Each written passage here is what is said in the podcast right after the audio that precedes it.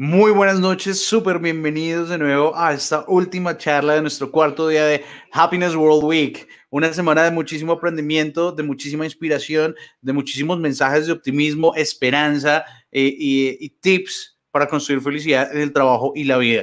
Hemos tenido speakers maravillosos con una información muy poderosa y esta noche no es la excepción. Tenemos una invitada maravillosa desde México. Esta es Noche Mexicana. Iniciamos con Simon Cohen, luego tenemos a Renata Maldonado y ahora estamos con Rosalinda Ballesteros, quien es la directora del de, eh, Instituto para la Felicidad en México, que es Tecmilenio, el Instituto de Ciencias para la Felicidad. Rosalinda, muy buenas noches, ¿cómo estás? Muy buenas noches a todos, un gusto estar aquí y bueno, compartir ahora sí que tanta felicidad que podemos llevar en este momento.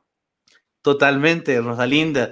Eh, qué, qué, orgullo y qué, qué, gran honor tenerte acá en el escenario de Happiness World Week, eh, con toda esa experiencia y esa trayectoria que tienes, eh, tanto académica como profesional, y, y, nos vas a hablar hoy de resiliencia y cómo esta resiliencia nos ayuda a mantenernos optimistas ante la situación que estamos viviendo. Así que, pues, aprovechemos al máximo tu tiempo. Muchísimas gracias por eh, compartir escenario con nosotros. Así que la pantalla es toda tuya. Muchas gracias. Muchas gracias. Pues sí, pues eh, yo siempre digo que eh, cuando no estamos felices estamos resilientes. Y una cosa muy importante que les comentaría al inicio de, de este tiempo que vamos a compartir y que me da mucho gusto compartir con ustedes es que eh, probablemente muchos de nosotros empezamos este periodo de, de contingencia, de confinamiento, eh, pensando que íbamos a correr una carrera de 400 metros planos, pero en realidad estamos corriendo una especie de maratón emocional.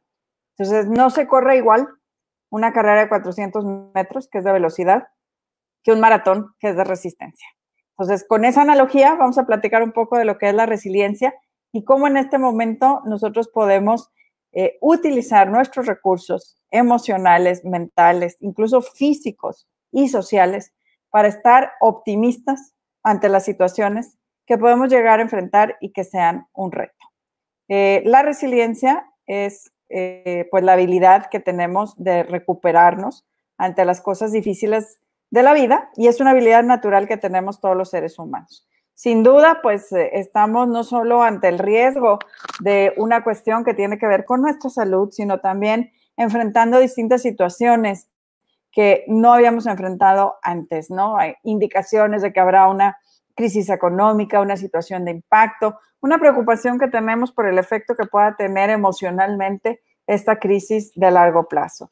Y eh, pues eh, yo en este momento les preguntaría, seguramente lo que están viviendo en este momento para muchos de nosotros no es nuestro plan original de cómo íbamos a estar pasando estos meses que íbamos a estar haciendo. Y la pregunta es, ¿cuál es el plan B? ¿Sí? Siempre hay la posibilidad de un plan B. Una cosa que les platicaría eh, es eh, la investigación de Martin Seligman que habla de los estilos explicativos de la realidad. Vamos a hablar un poquito de este tema. Eh, en un momento, pero mantengámoslo ya en la mente porque como nosotros vemos la realidad, es lo que nos va a ayudar a trabajar mucho mejor durante esta época y a darnos la oportunidad no solamente de resistir, sino incluso de florecer durante este momento. Entonces, la resiliencia, pues quiere decir esa capacidad de regresar de un estado eh, de elasticidad o de resistencia a un estado normal.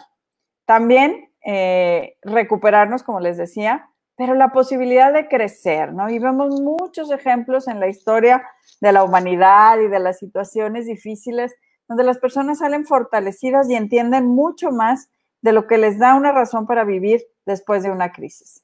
Claro, esto no quiere decir que en el momento la crisis no se viva. Entramos en un estado de sobrevivencia, podemos tener un proceso de resistencia, hasta después tener una recuperación y este estado de crecimiento personal. Hay, dentro de lo que maneja Martin Seligman, hay tres afirmaciones que me gustaría compartirles, que son con las que me gustaría que se fueran el día de hoy. La primera es que esto no nos está pasando a cada uno de nosotros en la individuo. O sea, no es a mí, Rosalinda, no es a ti que me estás viendo, ¿sí? No es en todo. No todos los aspectos de tu vida están sufriendo una crisis. Normalmente no es una situación que afecta a todos, todos los aspectos de la vida y aún si afectara varios aspectos de tu vida, dentro de esas cosas que te están afectando, en el día a día siempre hay cosas buenas, ¿sí? Y no es para siempre. ¿Sí? Ya estamos viendo, por ejemplo, en estos temas del confinamiento físico, la posibilidad de la apertura eh, de algunas eh, actividades económicas, de eh, algunos esquemas bajo los cuales vamos a poder ir regresando. ¿Qué quiere decir? No quiere decir que el mundo no va a cambiar, pero que esta situación que sentimos el día de hoy como crisis o como adversidad no va a durar para siempre. No es a mí, no es en todo y no es para siempre.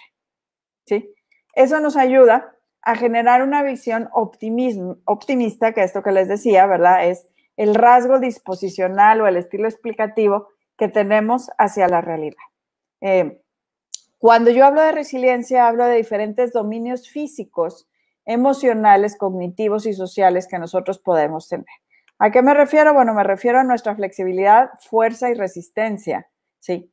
Y tenemos que entender que cuando nosotros hacemos cosas que son difíciles, como enfrentar una situación que nos genera un shock emocional, nos vamos a cansar porque nuestro cuerpo produce sustancias de las que vamos a hablar ahorita y estas sustancias nos van a hacer sentir cansados y tenemos que entender nuestro ciclo vital para poder recuperar esa flexibilidad y resistencia física. Entonces es una parte muy importante. Mentalmente también podemos hacer cosas que cognitivamente son muy difíciles. Por ejemplo, para muchos de nosotros, eh, nuestro día a día ahora es pasar eh, reuniones y mucho tiempo de trabajo conectados a través de la computadora.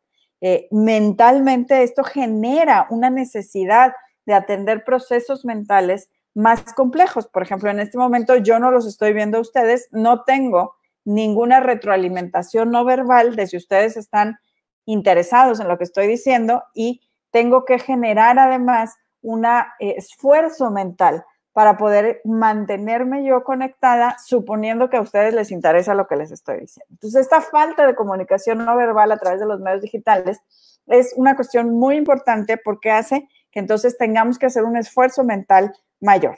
Si yo tengo que resolver un problema que nunca antes he enfrentado, también me genera una necesidad de eh, usar mis capacidades cognitivas más allá de lo que estaba acostumbrado y entonces me canso, me estiro, llego a este momento de crisis mental donde digo, ya no puedo más, ¿sí? ¿Qué se ve afectado? Se ve afectado mi capacidad de concentración, mi capacidad de ver distintos puntos de vista, normalmente ante una situación de crisis o de adversidad. Eh, tenemos una visión de túnel, ¿sí? Y nuestra capacidad de mantener la atención.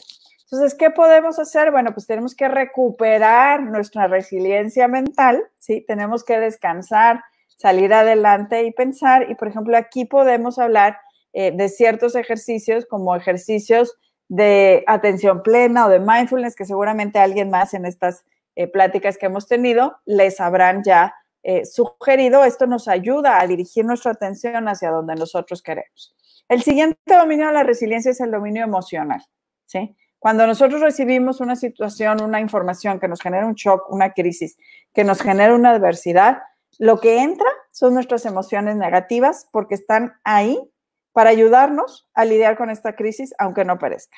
Nuestra reacción, primera reacción, es la reacción instintiva y lo que tenemos que hacer es entender la información que esta reacción nos está dando. Sin embargo, también para recuperarnos, ¿verdad? Nosotros tenemos que regular, reinterpretar e imaginar qué podemos hacer con estas emociones. Y eso es lo que nos lleva a ser más resiliente. ¿Por qué digo regular?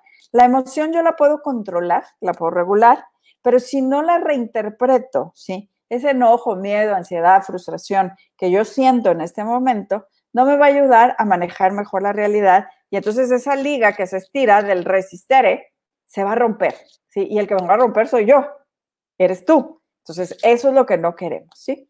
Entonces, esa reinterpretación de las emociones es muy importante. Eh, ¿Cómo podemos nosotros reinterpretar las emociones? Hay un ejercicio que a mí me gusta mucho que es eh, lo recomienda Marisa Salanova de, eh, en Valencia, y dice, es el ejercicio del afortunadamente, ¿sí? Entonces yo puedo decir, qué difícil este momento, porque estoy separada de mis seres queridos y emocionalmente me siento triste.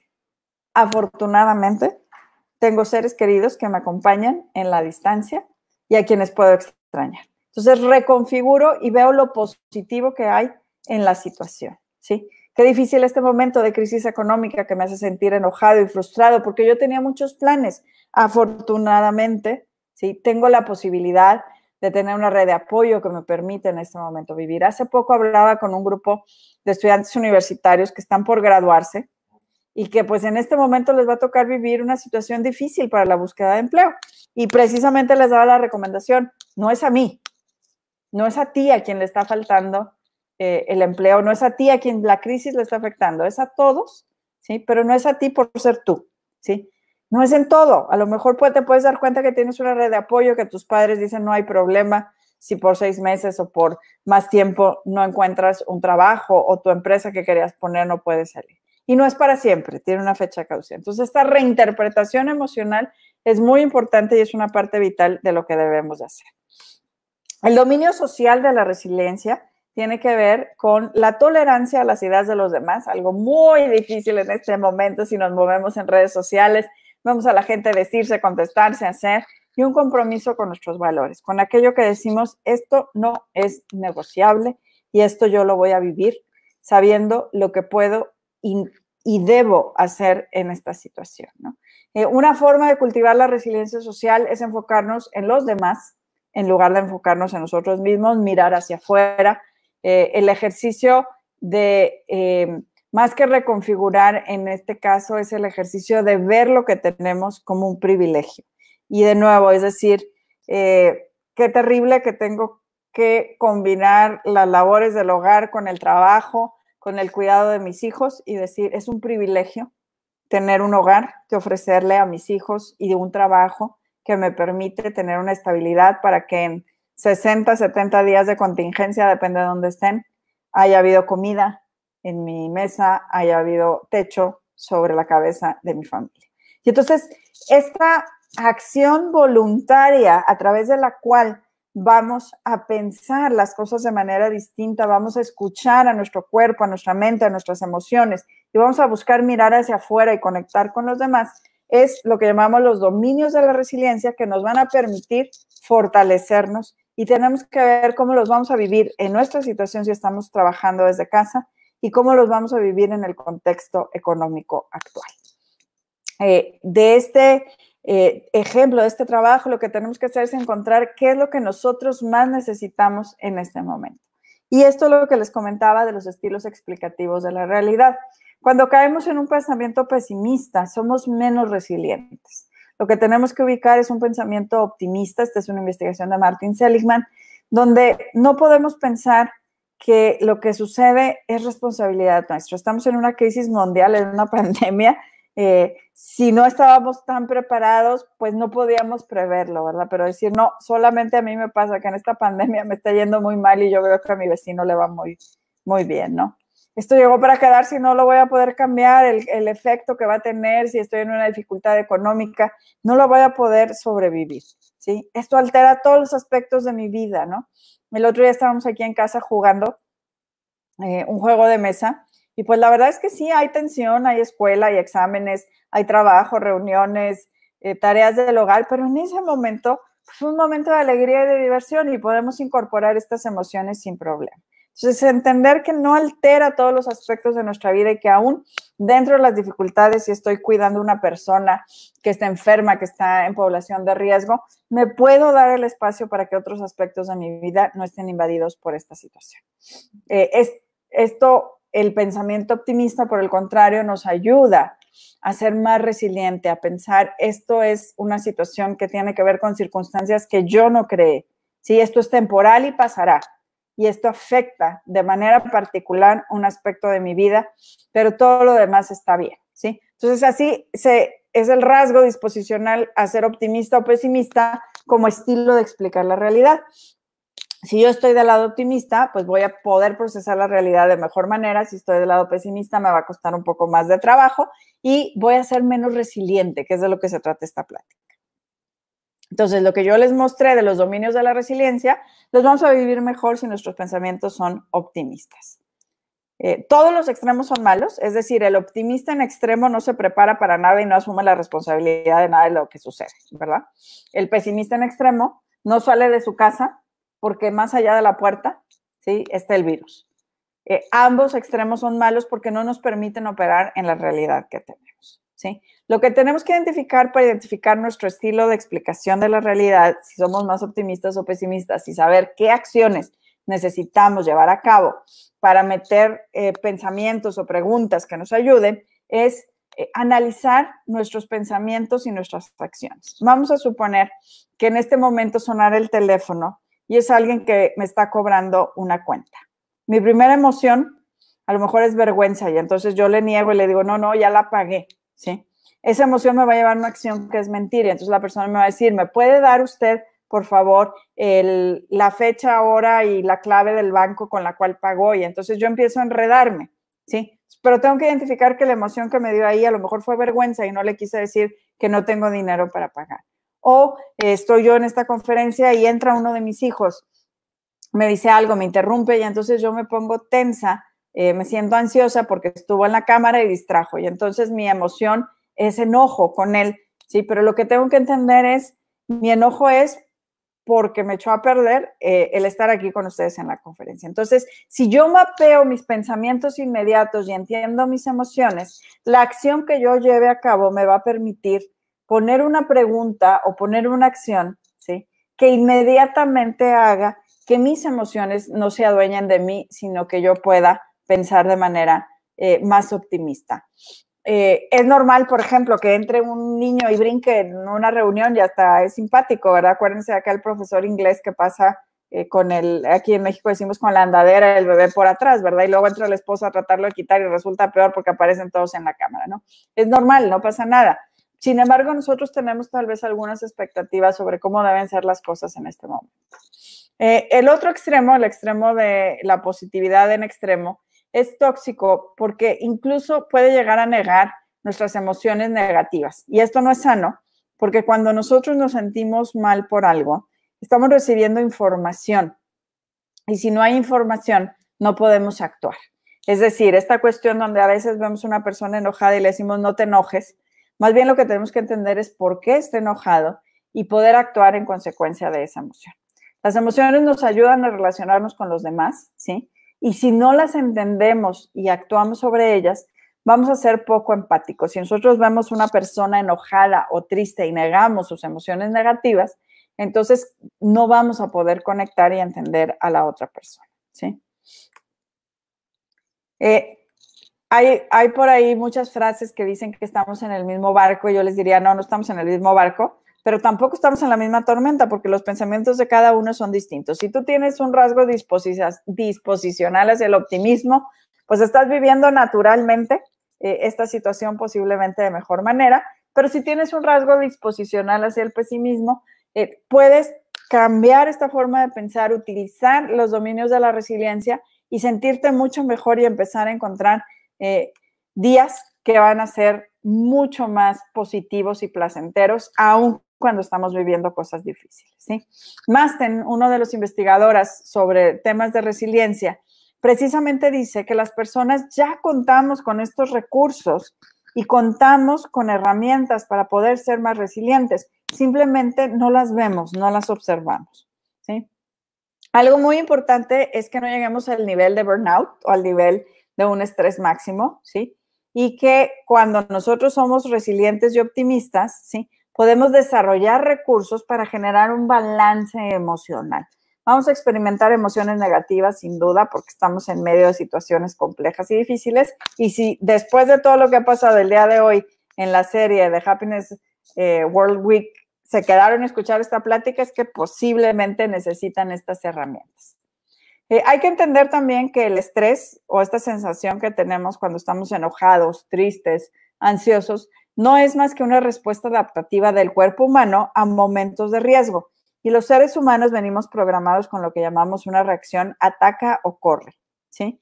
E, esta reacción físicamente nos hace sentir más fuerza en las extremidades, así que si ustedes son de los que cuando se enojan quieren golpear a alguien, es cierto, eso es lo que quieren hacer porque tienen más fuerza en las extremidades para salir corriendo o atacar, porque es lo que nos ha permitido sobrevivir como especie.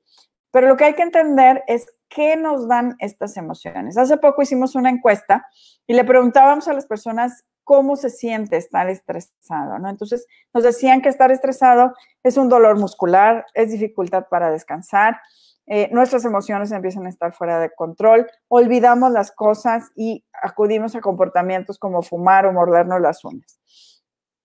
Esto es normal porque es el efecto de la adrenalina y el cortisol en nuestro cuerpo.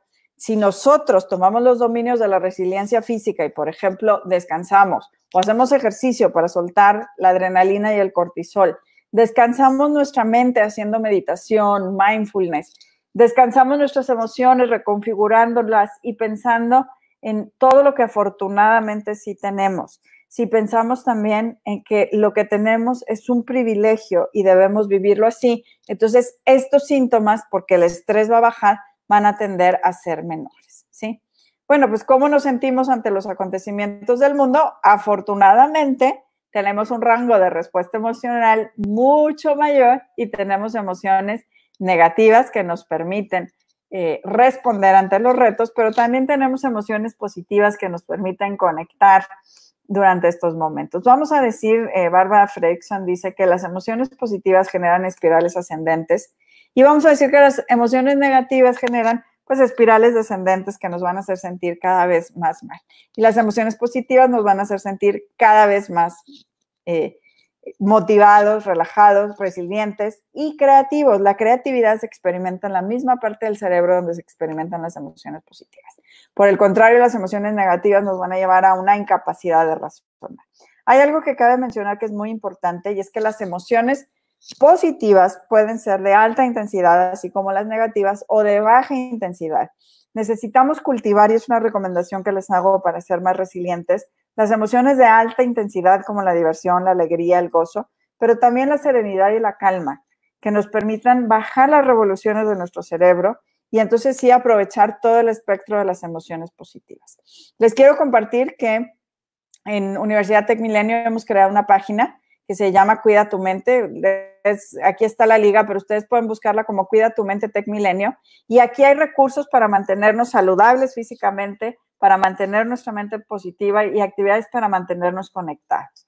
Y esto es muy importante. También, si nos siguen en la página del Instituto de Ciencias de la Felicidad, pues podrán encontrar también recursos, webinars, cápsulas que nos van a ayudar a sobrellevar mucho mejor este momento.